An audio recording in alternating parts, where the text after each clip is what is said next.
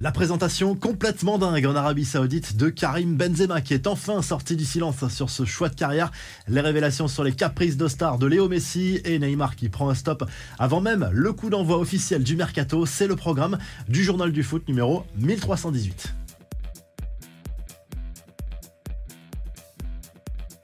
Pablo Longoria ne veut pas se tromper dans le choix du futur entraîneur. La direction de l'OM prend son temps pour désigner le successeur d'Igor Tudor sur le banc. Il y a bien des contacts avec Marcello Gallardo selon le journal La Provence et la presse argentine. Des discussions sont en cours avec l'ancien technicien de River Plate qui veut absolument venir entraîner en Europe, mais il est plutôt exigeant en matière de recrutement, à voir si cela peut être compatible avec les moyens de l'Olympique de Marseille. A priori, les pistes espagnoles menant à Marcelino et Andoni Iraola sont écartées désormais et la piste Galtier, elle, est toujours d'actualité. Ça pourrait se faire éventuellement, même si cette possibilité ne fait pas l'unanimité, notamment auprès des supporters de l'OM qui lui reprochent son passage au PSG.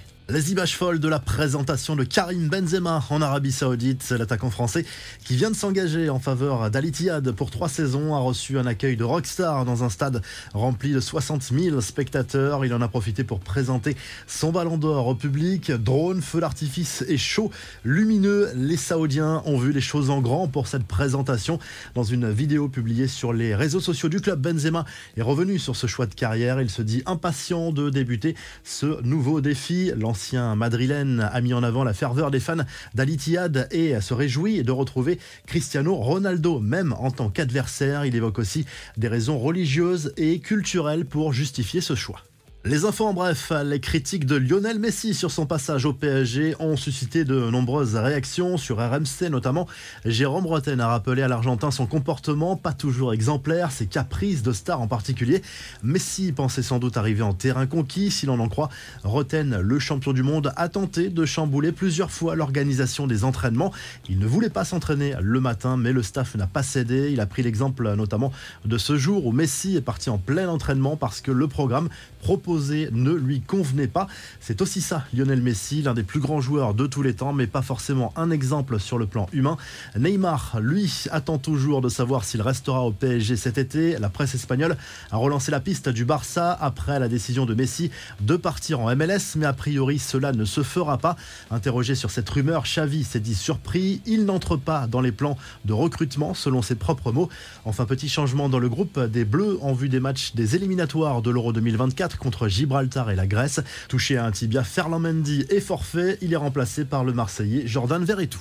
La revue de presse en Angleterre, le Daily Express Sport revient sur les célébrations des joueurs de West Ham après leur victoire en finale de la Conference League jeudi soir contre la Fiorentina. Thanks and goodbye, référence euh, ici au prochain départ de Declan Rice, l'international anglais est très sollicité. Il pourrait rejoindre Arsenal, Manchester United ou encore le Bayern Munich. Du côté de l'Espagne, le Mondo Deportivo se montre plutôt confiant pour le FC à Barcelone concernant le recrutement du milieu de terrain et Gundogan qui arrive en fin de contrat avec Manchester City. Les Citizens lui proposent d'ailleurs une prolongation, mais le joueur euh, hésite. Euh, ça pourrait se faire dans les prochaines semaines. Le PSG est également euh, sur le coup et du côté de l'Italie. Le Corriere dello Sport revient sur le mal-être de Federico Chiesa à la Juve. Il envisage visiblement de quitter la vieille dame dès cet été. Le quotidien sportif qui revient également sur le match nul entre Cagliari et Bari en barrage aller d'accession